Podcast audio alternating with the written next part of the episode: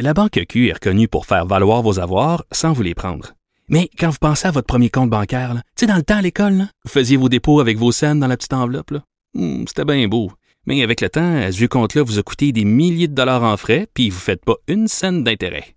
Avec la Banque Q, vous obtenez des intérêts élevés et aucun frais sur vos services bancaires courants. Autrement dit, ça fait pas mal plus de scènes dans votre enveloppe, ça. Banque Q. Faites valoir vos avoirs. Visitez banqueq.ca pour en savoir plus. 19 a fait la navette entre un CHSLD et l'hôpital. Un homme âgé meurt après avoir été contaminé à la COVID-19 dans une unité de gériatrie. La famille en a gros sur le cœur contre l'hôpital. C'était en petite euh, tenue d'hôpital, euh, en couche, couche pleine d'urine.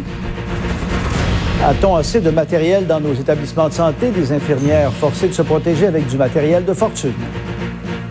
C'est pas des moyens de protection, c'est des moyens qui sont utilisés là, pour pallier un manque d'organisation. Là, on demande aux gens de l'armée, ça sera pas idéal. L'appel de François Legault est entendu, mais combien de temps mettra l'armée avant de se déployer dans nos CHSLD?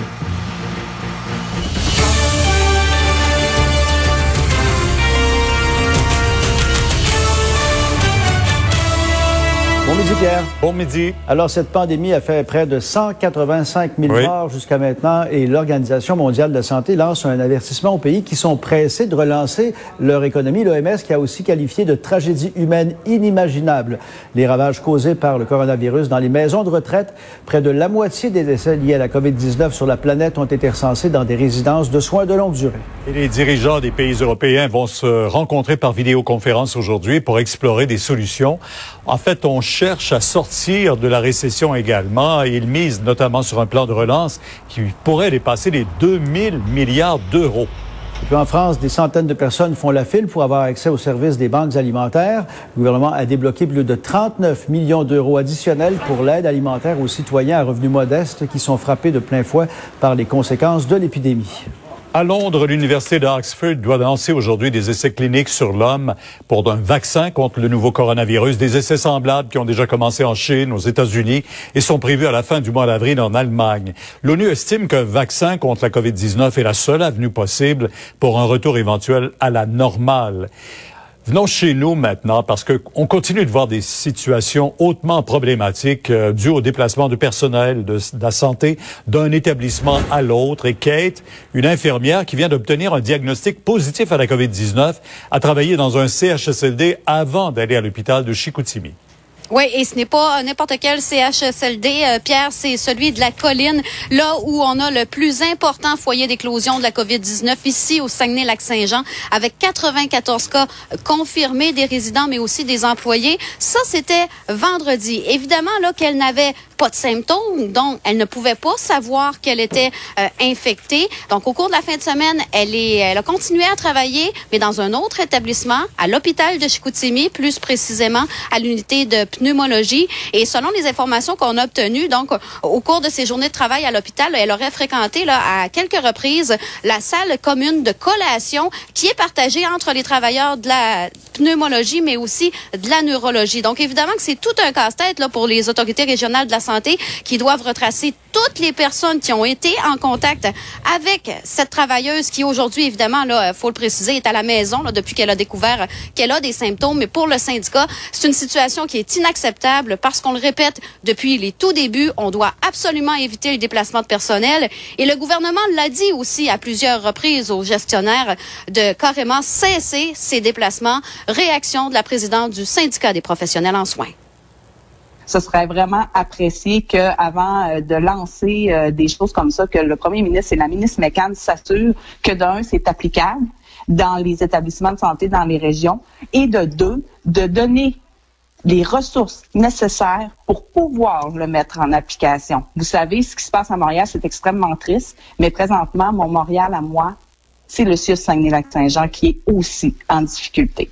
Voilà, Pierre, et on a demandé évidemment euh, des explications aux autorités de la santé. On nous disait encore hier là qu'on ne pouvait pas euh, complètement éliminer euh, ces déplacements de personnel. Maintenant, on attend toujours une réponse de leur part. Oui, merci. Au revoir. Au revoir.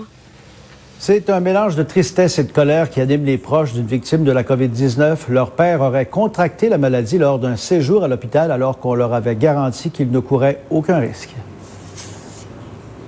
Gilles Boutillette vivait toujours à la maison avec son épouse malgré la maladie d'Alzheimer. Le 15 mars, l'homme de 75 ans est amené à l'hôpital Maisonneuve-Rosemont pour un ajustement de médicaments.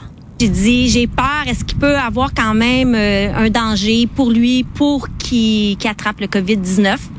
Ils m'ont dit non, non, non, non, vous n'avez pas à vous inquiéter.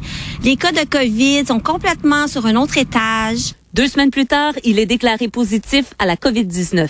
Sa fille Karine appelle trois fois par jour, mais il est difficile d'avoir de l'information. Il n'y avait jamais la même histoire à chaque, chaque infirmière, chaque préposé. Euh, une journée, on pouvait me dire, ton père est super bien, son état est stable. Le dimanche de Pâques, elle se rend à son chevet et est bouleversée par ce qu'elle y voit. Euh, mon père, il était, était en petite euh, tenue d'hôpital, en couche couche pleine d'urine. Euh, tout accroupi, en position fétale. Jamais vu mon père comme ça. Euh, je pense qu'il m'a même pas reconnu ou m'a même pas reconnu ni la voix parce qu'on est tout habillés euh, vraiment avec un masque, une visière. Vendredi dernier, alors qu'elle-même appelle pour prendre des nouvelles, c'est le choc.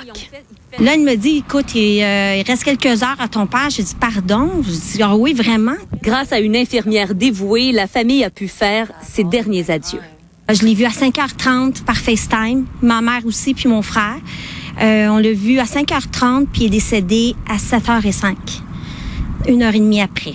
On a pu faire nos adieux, mais par FaceTime. J'ai de la difficulté à accepter parce que moi, je trouve qu'est-ce que le gouvernement aurait dû au moins faire, c'est de penser aux familles, peut-être mettre un système en place pour nous permettre aux familles au moins d'avoir des nouvelles à chaque jour. Moi, quand je suis allée mon père, je lui ai dit, tu sais, inquiète-toi pas, je vais venir te rechercher, puis je l'ai jamais fait. Puis ça, aujourd'hui, là, c'est c'est gravé, puis c'est c'est difficile à faire mon deuil, puis à l'accepter. Marianne Lapierre, TVA Nouvelle, Montréal.